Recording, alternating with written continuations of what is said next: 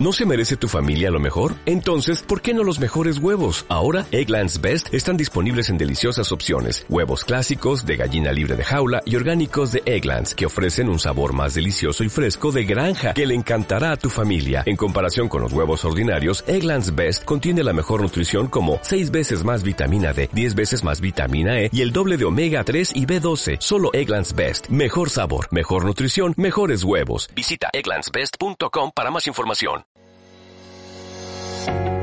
Te damos la bienvenida al podcast del Ministerio Rompiendo Fronteras. Deseamos que estos mensajes sean de edificación para tu vida. Yo hoy quería hablar acerca de, bueno, voy a hablar acerca de, de un tema que yo puse honor, expectativa, fe y poder.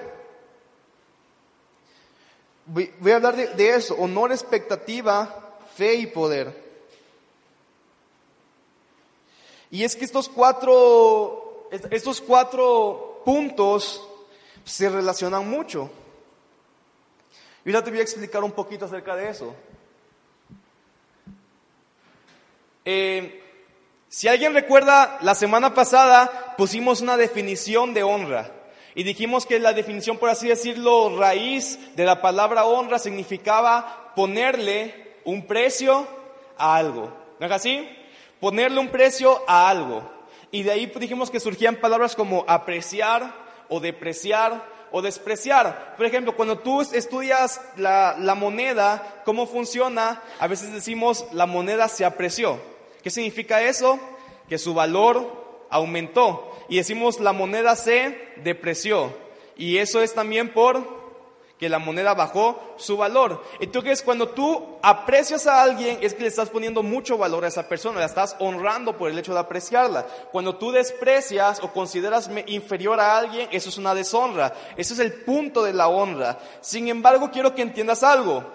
La honra por sí misma siempre debe generar expectativa. Mira, para muchos, cuando se imaginan cómo se ve la honra, se imaginan a la gente sirviendo a otros. Y ese es un punto, pero, pero por ejemplo, hay, hay veces que, que, como que cuando uno dice la honra a los pastores, se imagina, ah, no, le cargo la Biblia, eh, le abro la puerta, le... cosas así, ¿no? Esa es como la imagen que tenemos a veces de la honra a los pastores y todo eso. Y bueno, o sea, puede ser parte. Sin embargo, para mí la honra debe ser algo, algo que es intrínseco. ¿Por qué? Y, y, y esos puntos no son intrínsecos porque yo puedo obligarme a llevar la Biblia, pero en mi corazón tal vez realmente no tengo un, verdadero aprecio por la persona, entonces no hay honra, solamente es un acto de servicio, un servicio sin honra.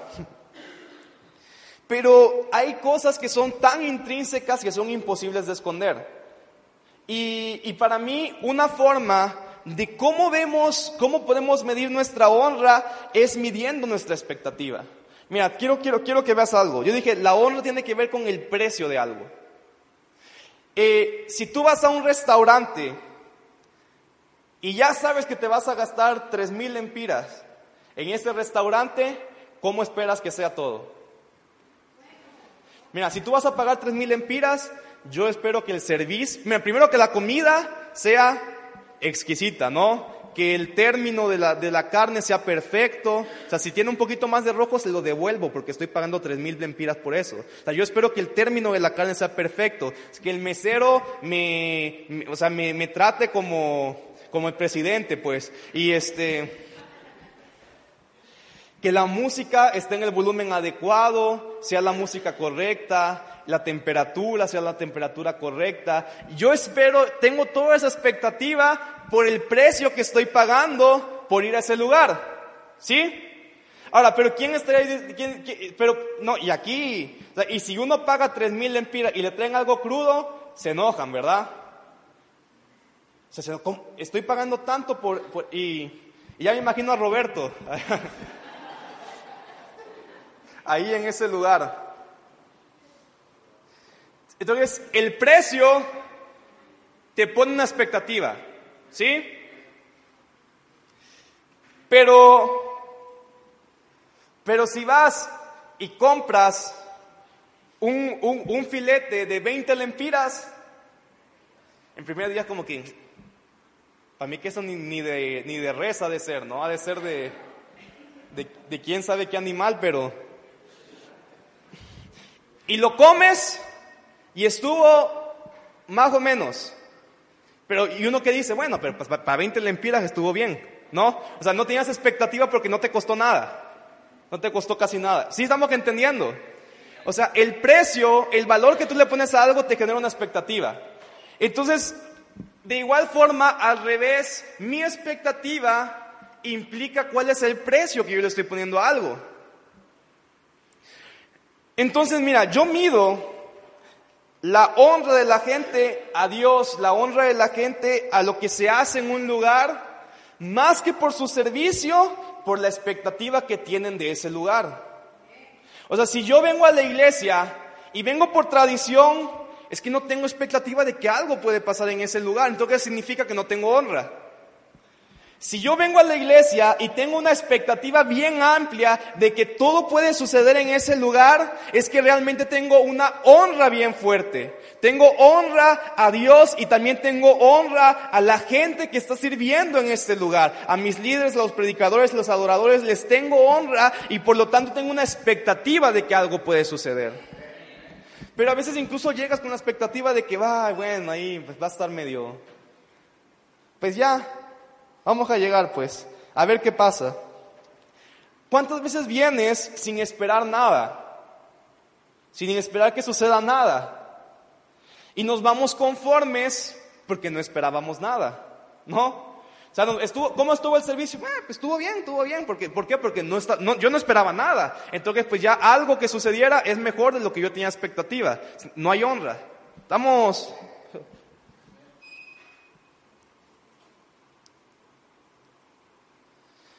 Dios no puede moverse en una iglesia que no tiene expectativa. Y miren, bueno, al final voy a hablar, al final voy a hablar más de esto. Quiero que vayamos a la Biblia, vamos a irnos a, a Marcos 5, a partir del versículo 21, Marcos 5, 21. Y saquen, porfa, si tienen ahí su Biblia celular. Miren, yo sé que la cultura aquí es que a veces de palabras decimos, no, creemos que vamos a ver milagros, vamos a ver gente sanándose, vamos a ver tantas cosas, y, y siempre nuestra visión está futuro, ¿no? Siempre como que algún día Dios va a soltar esa, algún día Dios va a, a derramar y todo eso, pero, pero, mira, cuando tu expectativa está al futuro, nada te va a suceder hoy. ¿Sí me explico? Si tu, si tu expectativa es a futuro, nada te va a suceder hoy. Yo prefiero tener expectativa de que hoy pueden suceder esas cosas para que así me sucedan hoy. Entonces, Dios se quiere mover en este lugar, pero necesitamos ponerle a Dios la atmósfera correcta para que Él se mueva. No podemos esperar que Dios se mueva en un lugar que no es adorado. Menos que seamos perdidos, ahí sí se puede mover. Pero, pero si, somos, si somos hijos de Dios, no podemos esperar que Dios se mueva en un lugar que no es adorado. Y hay diferentes niveles de honra y expectativa. Yo hoy quiero leerte este pasaje, eh, Marcos 5, 21. Marcos 5, 21. En esta historia, eh, Marcos va relatando dos historias como al mismo tiempo. No que si ustedes han visto series que de repente es como que una historia por acá y de repente pasan una escena para que cómo va la historia por acá y de repente cómo va la historia por acá y como que te van dando un pedacitos, pedacitos y van contándote dos historias simultáneamente, ¿verdad? Y este pasaje son dos historias simultáneas que tienen un montón de similitudes a propósito, o sea, a propósito están puestos así, pero que nos quiero hoy tomarlas para que tú también puedas darte cuenta que cómo la honra, la expectativa y la fe es lo que mueve el poder de Dios, pero cómo se relacionan una con otra, no son separadas, todas se impulsan o se detienen unas a otras. Entonces, eh, vamos a empezar a leer. Marcos 5:21 dice, después de que Jesús regresó en la barca al otro lado del lago, se reunió alrededor de él una gran multitud. Quiero que veas, por favor, imaginando.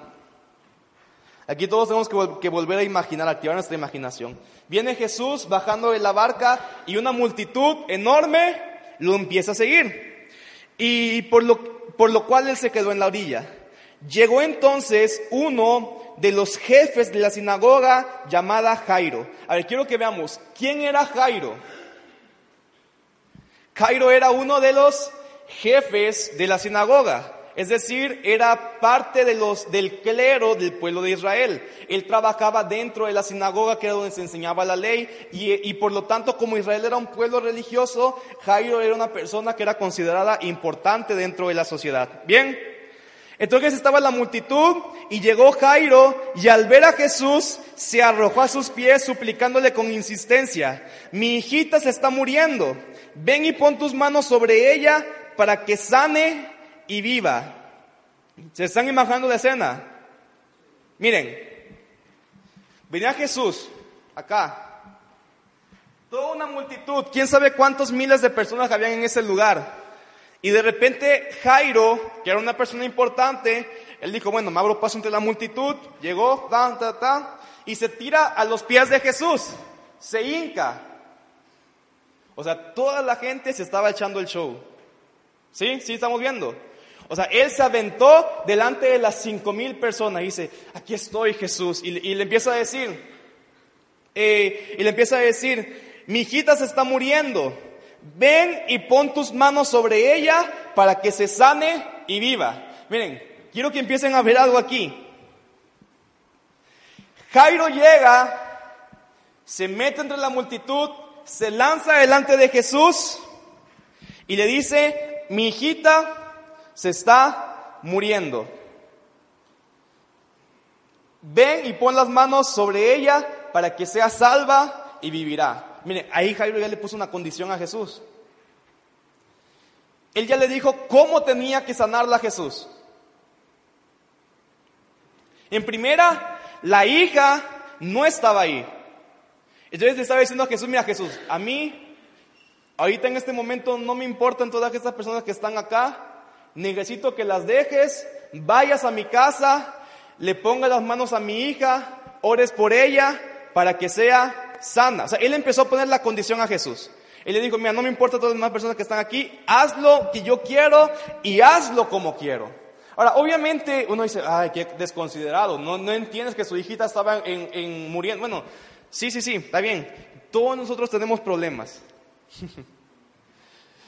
y a veces cuando tienes problemas quieres que Dios se olvide de todos y te haga lo que tú quieres. Y te enojas y a lo mejor Dios le hizo el milagro a alguien más, pero a ti no te lo ha hecho. No, porque queremos que sea, pero entonces él le pone la condición. Y, y quiero ponerte, y quiero decir que Jairo no tenía tanta expectativa. ¿Por qué? Porque otra historia, recordamos que una vez sucedió que un centurión romano tenía a un siervo enfermo y él llegó con Jesús. Y Jesús le dijo, bueno, a ver, vamos, vamos, vamos a orar por él. Y el centurión le dice, no es necesario. No es necesario, simplemente declara la palabra y yo sé qué va a suceder. ¿Quién tenía mayor expectativa?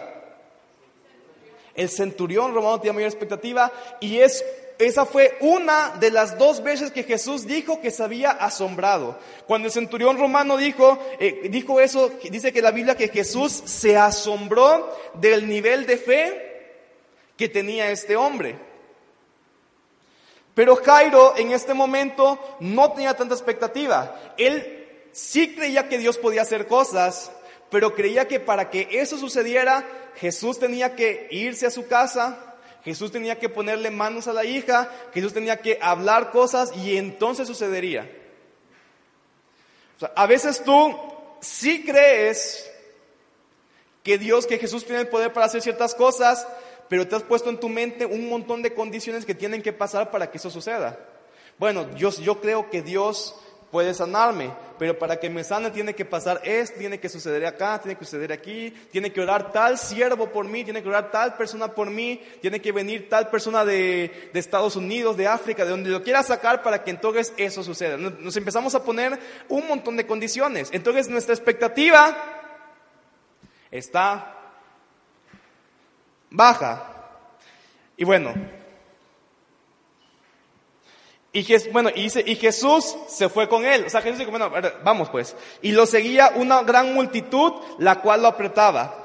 Y había entre la gente, aquí está la segunda historia, una mujer que hace 12 años padecía de hemorragias y había sufrido mucho a mano de varios médicos y se había gastado todo lo que tenía sin que le hubiera servido de nada, pues en vez de mejorar iba de mal en peor. O sea, ella, otra mujer que llevaba 12 años con flujo de sangre. Mira, en Lucas, creo que es Lucas 19, donde está este pasaje paralelo, o Lucas 9, eh, este, eh, eh, en, en ese pasaje la Biblia dice que la hija de Jairo tenía 12 años. O sea, Jairo llevaba 12 años de una vida feliz con su hija, una vida próspera porque era jefe de la sinagoga, y al mismo tiempo había una, una señora que llevaba 12 años al revés, 12 años sufriendo de flujo de sangre, 12 años en los que ella fue pagando todos los médicos y en vez de prosperar, ella perdió todo el dinero. Es más, era tan dura su vida porque la ley decía que una mujer que padecía flujo de sangre no podía permanecer en la sociedad. La obligaban a divorciarse de su esposo. Entonces esa mujer fue obligada a divorciarse de su esposo, perdió todo su dinero en medicinas y sin que tuviera nada y fue expulsada de la sociedad por tener el flujo de sangre. Entonces vemos dos paralelos. Una persona que llevaba 12 años de felicidad, próspero e importante, y una mujer que llevaba 12 años de enfermedad, e, expulsada y pobre. Sin embargo, dice aquí que que cuando oyó hablar de Jesús, se le acercó por detrás entre la gente y le tocó el manto, porque ella pensaba, si logro tocar siquiera su ropa, quedaré sana. ¿Cuál era el nivel de expectativa de ella? O sea, ella dice, si me acerco y mínimo le agarro la agujeta del zapato, quedo sana. Y Cairo en cambio decía, no, Jesús tiene que venirse, me lo tengo que llevar a mi casa, tiene que ponerle manos a mi hija, tiene que orar por ella. ¿Y, ¿y qué sucedió? Bueno, ¿cuál era el nivel de expectativa de la mujer? Alto. Y dice, y pensaba, si logro tocar siquiera su ropa, quedaré sana. Y dice, y al instante cesó su hemorragia y se dio cuenta de que su cuerpo había quedado libre de esa aflicción. ¿Cuándo sucedió el milagro de ella? Póngame atención, por favor. ¿Cuándo sucedió el milagro de ella? Al instante. O sea, ella llegó siendo nadie, más enferma, más pobre, más despreciada, pero como tenía un nivel de expectativa mayor que dijo, solamente si me acerco y lo toco tantito, voy a quedar sana. Entonces ella lo hizo e inmediatamente quedó sana. Mientras tanto, la hija de Jairo seguía enferma en la cama. Miren, si Jairo hubiera llegado con el mismo nivel de expectativa, en cuanto se hubiera acercado a Jesús, la hija hubiera quedado sana. Pero como su expectativa era menor, mientras una arrebató un milagro de Dios anónimamente, él seguía esperando que Jesús hiciera todo lo que en su mente tenía que pasar para que, para que sucediera el milagro. Y mientras tanto, mientras él seguía con todas las cosas en su mente, la hija seguía muriéndose.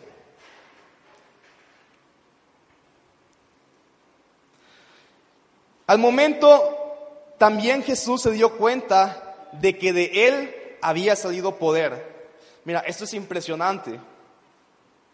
Dice aquí la palabra, Jesús se dio cuenta de que al momento de él había salido poder.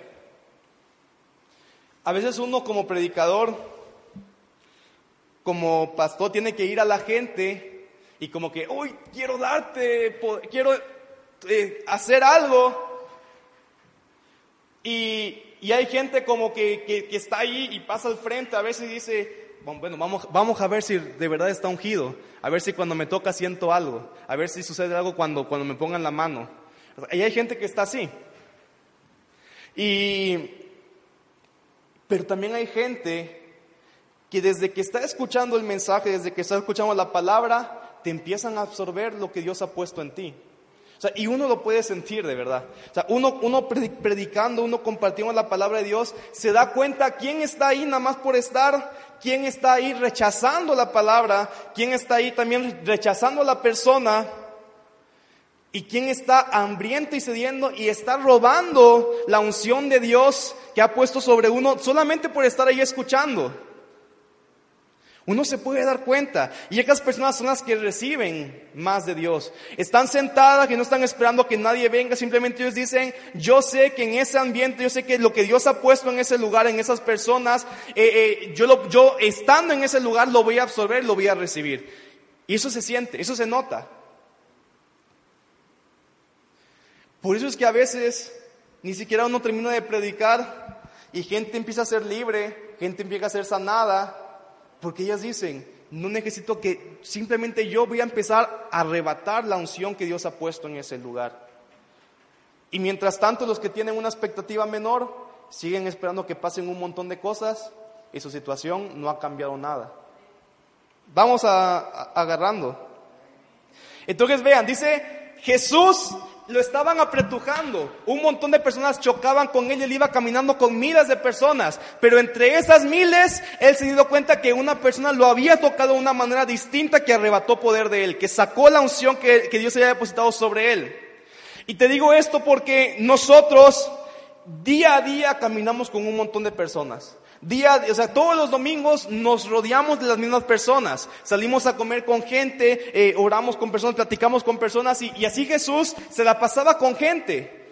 Pero todo, imagínense, de toda esta gente que estaba junto a Jesús, solo una logró sacarle la unción a Jesús. O sea, podríamos, mira, escúchame, podríamos nosotros convivir toda la vida y que tú nunca recibieras nada de nosotros. Puede suceder. Podemos rodearnos de mil personas y que nunca puedan recibir nada de nosotros, porque no tienen expectativa. No tienen, sí, o sea, no, no creen que algo pueda suceder. Pero entre la multitud que rodeaba a Jesús, una persona pudo robarle la unción y pudo recibir un, milagro instantáneamente. Entonces dice aquí, Jesús seguía mirando a su alrededor para ver quién lo había hecho y la mujer sabiendo lo que le había sucedido se acercó temblando de miedo y arrojándose a sus pies le confesó toda la verdad y le dijo, hija, tu fe te ha sanado. Le dijo Jesús, vete en paz y queda sana de tu aflicción. Y mientras esta mujer estaba siendo sana, Todavía estaba hablando Jesús cuando llegaron unos hombres de la casa de Jairo, jefe de la sinagoga, para decirle, tu hija ha muerto, ¿para qué sigues molestando al maestro? Mira, quiero que, o sea, es impresionante esta escena. Haz de cuenta que tal vez Jesús traía de este lado a la, a la mujer con flujo de sangre y de este lado a Jairo. Los dos tenían un problema. Y mientras una fue sana, al otro se le murió la hija. Y los dos estaban pegados a Jesús. vemos. O sea, los dos estaban con Jesús, una fue sanada y al otro se le murió la hija. Te digo, si Jairo hubiera llegado delante de Jesús con una expectativa mayor, ni siquiera había tenido que esperar a que llegara gente a decirle malas noticias diciendo que su hija se había muerto. En el instante su hijo hubiera sanado. Él pudo haber dicho como, como el centurión, di una palabra a Jesús y mi hija va a sanar, pero no. Poca expectativa, no pasó nada. Bueno, sí pasó algo, se le murió la hija. Una alta expectativa, una mujer recibe un milagro recibe sanidad y Jesús la honra públicamente. Ella recibió sanidad, recibió salvación y recibió honra pública para que aun cuando ella fue despreciada por la sociedad, Jesús la vuelva a mostrar a la sociedad como una mujer de fe y una mujer que había sido restaurada por él. Se murió, 36. Sin hacer caso de la noticia, Jesús dijo al jefe de la sinagoga, no tengas miedo cree nada más. Bueno, podríamos hablar otro tema aquí, ¿no? No, no escuches las palabras de gente que tiene poca fe. Jesús dijo, no escucho la noticia. Y le dijo, no tengas miedo, cree nada más. Hace tiempo prediqué un mensaje de que la fe y el temor no pueden coexistir. Esto es lo que Jesús está diciendo. No tengas miedo, solamente cree. Él no le dice cree aunque tengas, no, no tengas miedo, solamente cree. Pero él estaba poniendo aquí un nivel de fe. Y mira, Jesús es, es tremendo muchas veces. Yo creo que Jesús incluso a propósito permitió que Jairo viera ese milagro porque dijo, Jairo no tiene fe, Jairo no tiene mucha expectativa. Tiene que ver milagros así para que su expectativa suba, a ver si así ya cree que su hija puede sanar inmediatamente. Pero, bueno, Jairo vio eso y nada, pues, ¿no? O sea, si, yo hubiera sido Jairo y veo que una mujer tocó el manto de Jesús con fe y sanó, yo hubiera dicho, la agarro también el manto y por mi hija, pues. Pero Jairo no hizo nada. Él siguió con lo mismo. Voy a seguir leyendo. Miren, versículo 37. No dejó que nadie, ve esto, había poca expectativa. Y Jesús no dejó que nadie lo acompañara, excepto Pedro, Jacobo y Juan, el hermano de Jacobo. Y cuando llegaron a la casa del jefe de la sinagoga, Jesús notó el alboroto y que la gente lloraba y daba grandes alaridos. Entró y les dijo, ¿por qué tanto alboroto y llanto? La niña no está muerta, sino dormida. Vean, Jesús dio una noticia. Él dijo, la niña no está muerta, ella está dormida, ella va a resucitar. Y entonces empezaron a burlarse de él, la gente. O sea, Vean el ambiente. Jesús llega y dijo, voy a derramar mi poder en este lugar. Y el ambiente era gente que le pagaban, porque ni siquiera era gente que llorara porque tenía un sentimiento, era gente que tenían que contratar para llorar, para hacer ruido. Y cuando él dice, algo va a suceder en este lugar, la gente empezó a burlarse y con incredulidad. Y dice aquí que Jesús entonces en el versículo 40 los sacó a todos. Así es Jesús.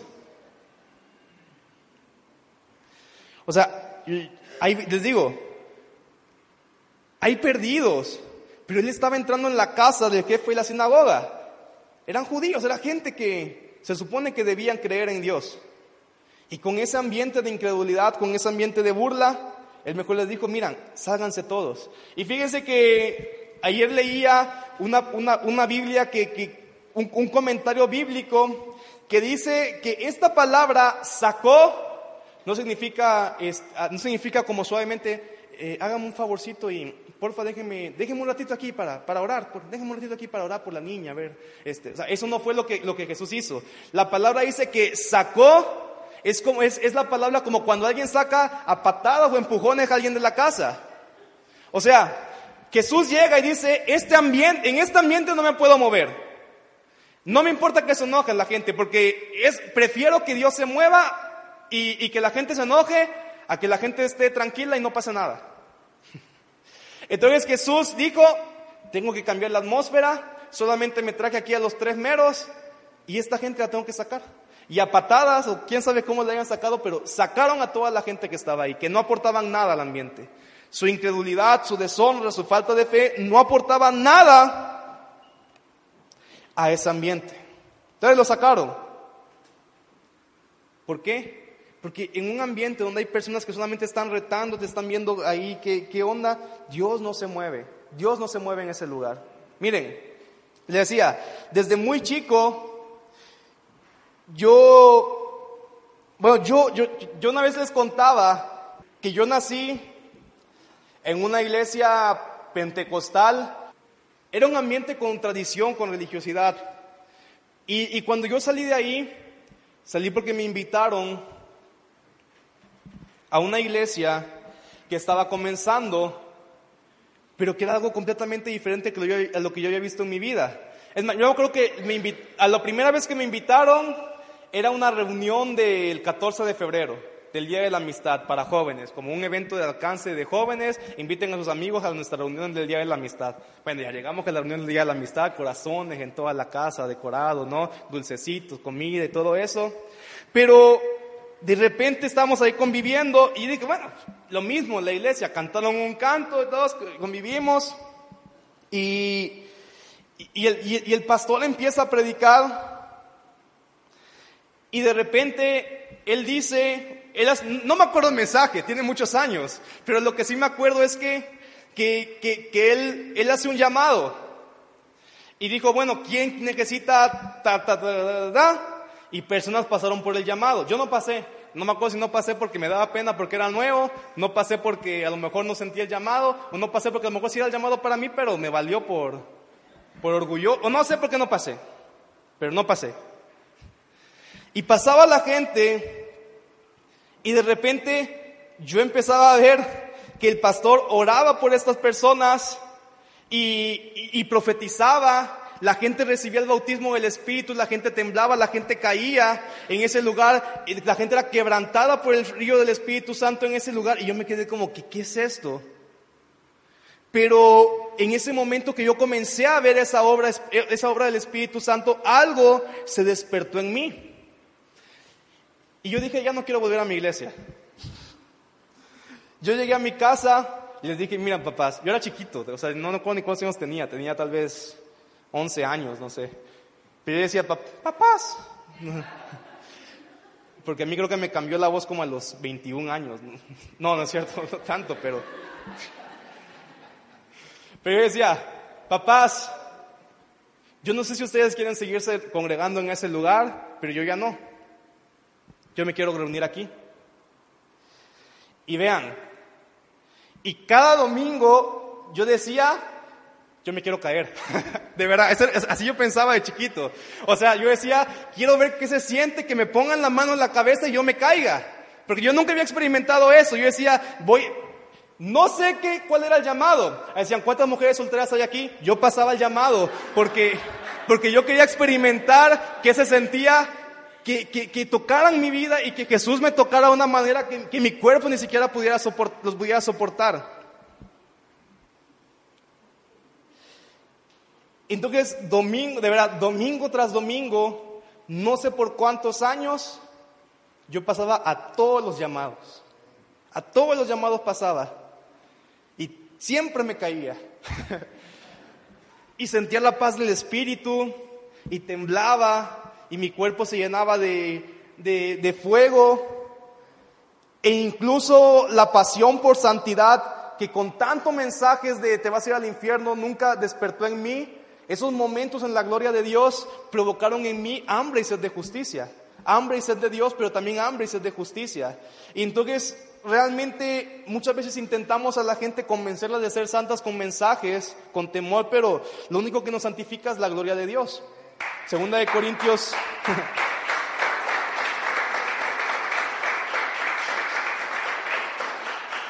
Segunda de Corintios, eso dice, cuando vemos a Jesús con el rostro descubierto, somos transformados con más y más gloria por la obra del Espíritu Santo. O sea, un mensaje no te transforma. Jesús te transforma cuando te sumerges en su gloria y su obra del Espíritu empieza a operar en ti. Entonces, ven, yo todos los domingos de verdad llegaba con un montón de expectativa y por eso todos los domingos se lleno. Las reuniones recuerdo que a veces duraban cuatro horas, tres horas, porque no podíamos parar a veces todo lo que el Espíritu Santo hacía en ese lugar. Era tanto que, ¿qué podíamos hacer? No podíamos levantarnos. Toda la gente salía llorando, salía lleno de Dios. Pero también recuerdo que, que fui creciendo, fui leyendo más la Biblia, fui leyendo muchos libros. Eh, me fui haciendo supuestamente sabio y, y empecé también muchas veces a cuestionar a mi pastor. ¿Por qué hace eso? ¿Por qué nos regaña de esa forma? ¿Qué falta de corazón? No tiene a Dios, porque si tuviera a Dios nos amaría y nos abrazaría. Y empecé a recibir menos de Él ya pasaba, a ver si ahora sí oraste, a ver si ahora sí oraste, tírame, tírame papá. Y obviamente no pasaba nada, pero no es porque el pastor no tuviera unción, sino porque en mi corazón ya no había honra. O había una expectativa menor. A veces iba como, bueno, tal vez suceda algo. Mi expectativa, una expectativa menor, recibo menos.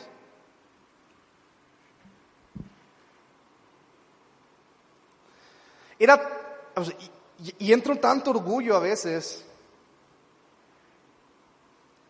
Habíamos vivido tantas experiencias que decíamos, ah, ese predicador no trae nada.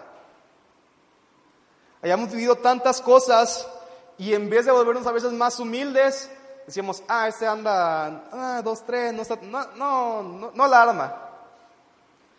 Íbamos a congresos y veíamos a miles de personas recibir tanto y nosotros ya no recibíamos nada.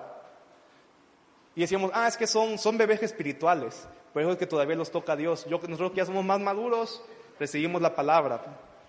O sea, realmente, solamente eran tonteras en nuestra cabeza. Solamente era una falta de expectativa que por el orgullo, por tantas tonteras, íbamos haciendo y que nos impidió recibir tanto de Dios en nuestras vidas.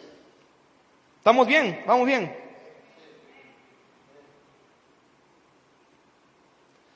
Y fue difícil romper todas esas estructuras, todo ese orgullo, para poder volver a recibir.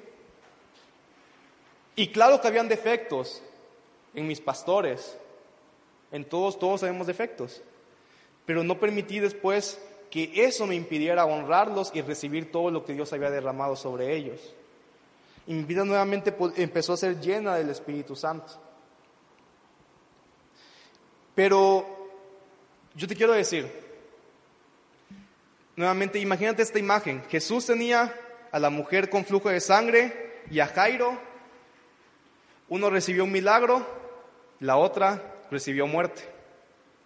Por el nivel de honra, por el nivel de expectativa. Entonces, bueno, nos quedamos en que Jesús sacó a todos de la casa, ¿verdad? Y ya me perdí.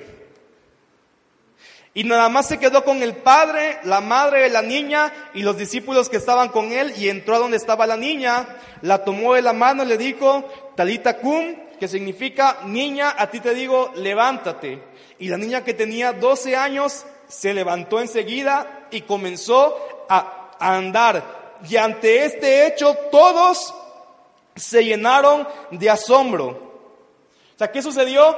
Ya que sacó a la gente, ya que toda la gente llena de incredulidad y de, deshonra con Cristo, o sea, imagínense, se burlaban de Cristo. La sacó y se quedó con la gente que verdaderamente tenía una expectativa de que algo iba a suceder. Entonces tomó la mano de la niña, no tuvo que hacer una oración larga, simplemente le dijo, levántate. Y la niña se levantó. En un ambiente correcto, Dios se mueve. En un ambiente de honra, de adoración, Dios se mueve. Voy a seguir leyendo el capítulo 6. Mira, en la Biblia el escritor no la separó por capítulos, no son historias separadas. Si después del capítulo 5 sigue el 6 es porque hay una conexión. Y salió Jesús de allí, 6.1, Marcos 6.1. Salió Jesús de allí y fue a su tierra en compañía de sus discípulos. Cuando llegó el sábado comenzó a enseñar en la sinagoga y la gente empezó a decir, ¿de dónde sacó este tales cosas? Decían maravillados muchos de los, que, oían. ¿Qué sabiduría es esta que se le ha dado? ¿Cómo se explican estos milagros que vienen de sus manos? ¿No es acaso el carpintero, el hijo de María y hermano de Jacobo, de José, de Judas y de Simón? ¿No están también sus hermanas aquí con todos nosotros? Y se escandalizaban a causa de él. Por tanto Jesús les dijo, en todas partes se honra a un profeta, menos en su tierra, entre sus familiares y en su propia casa. Y en efecto, no pudo hacer allí ningún milagro. Excepto sanar unos poquitos al imponerle las manos. Y él se quedó asombrado. Es la segunda vez en toda la historia de Jesús que él se asombra por la incredulidad de ellos. Vean, la Biblia dice que sobre Jesús fue derramado el Espíritu sin medida. O sea, si Jesús estaba en una habitación, cualquier cosa podía pasar. O sea, cualquier cosa podía pasar. Resurrecciones, sanidades. Él hacía multiplicar los panes, multiplicar los peces, sacaba moneda de los pescados. O sea, cualquier cosa que nos pudiéramos imaginar, Jesús las podía hacer. Y en su propia tierra no pudo hacer ningún milagro. ¿Por qué? Él dijo algo, dice, en todas partes se honra un profeta, menos en su tierra, entre sus familiares y en su propia casa. Estos son los ambientes más difíciles donde, donde se puede mover el poder de Dios. es bien, bien difícil en este punto. ¿Qué dijo? Su tierra, sus familiares y su propia casa. ¿Qué representa la tierra? La gente que te vio crecer, la gente que te vio nacer, la gente que conoce tu pasado. Toda esa gente es la tierra. Sus familiares, familiares naturales, pero también toda la gente que se ha dejado influenciar por un espíritu de familiaridad. Cuando ya hay familiaridad, no hay milagros, no hay poder de Dios. Porque la familiaridad también es una deshonra. Y tercero, en su propia casa. ¿Dónde es la casa? Donde uno habita normalmente. Y mira, yo cuando le pedía a Dios que me hablara más acerca de este pasaje, yo, pude sentir que, que Dios me decía que también la casa significa la iglesia donde uno ministra normalmente. Miren,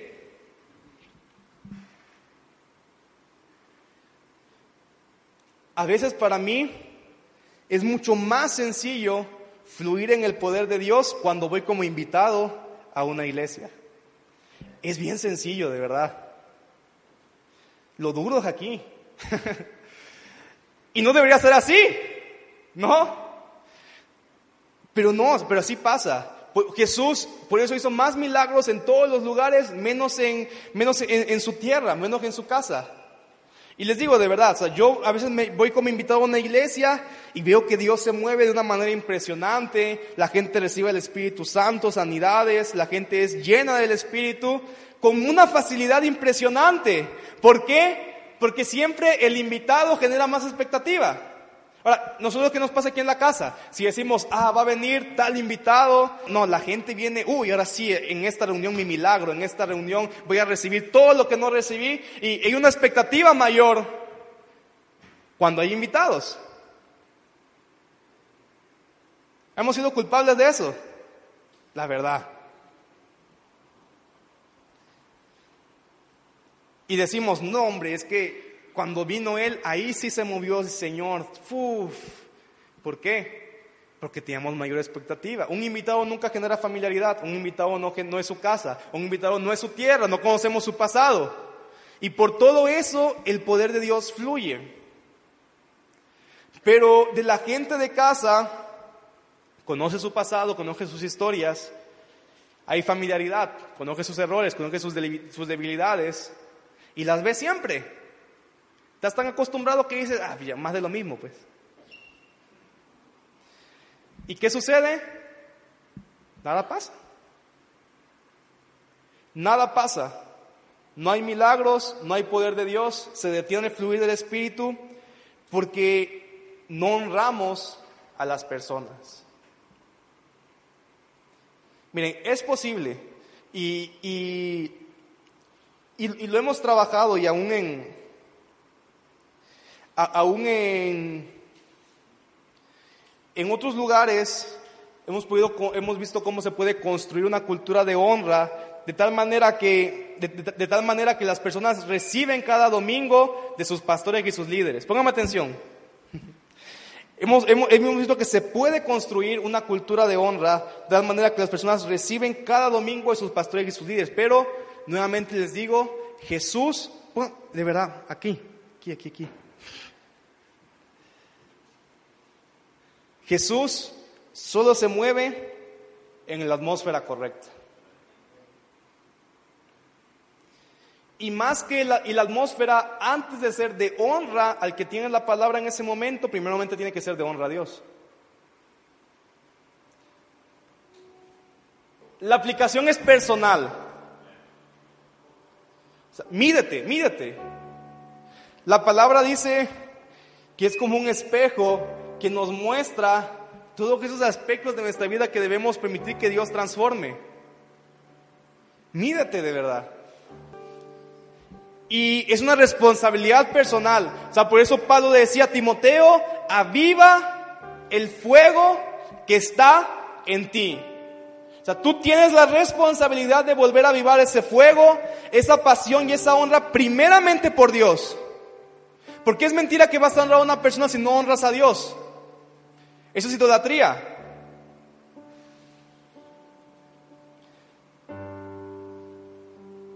Honra a Dios. O sea, ven con expectativa a la iglesia. Desde que llegas, entra y que tu corazón desee levantar tus manos, adorar a Jesús, adorar al Espíritu Santo en este lugar. Ven con un corazón de expectativa. Primero, para darle a Dios y después también para recibir de Dios. Adoremos apasionadamente. Aún si están tocando bonito, están tocando feo, eso no determina cómo podemos adorar. No, pero eso no determina tu adoración. Ven con, con un corazón de adoración.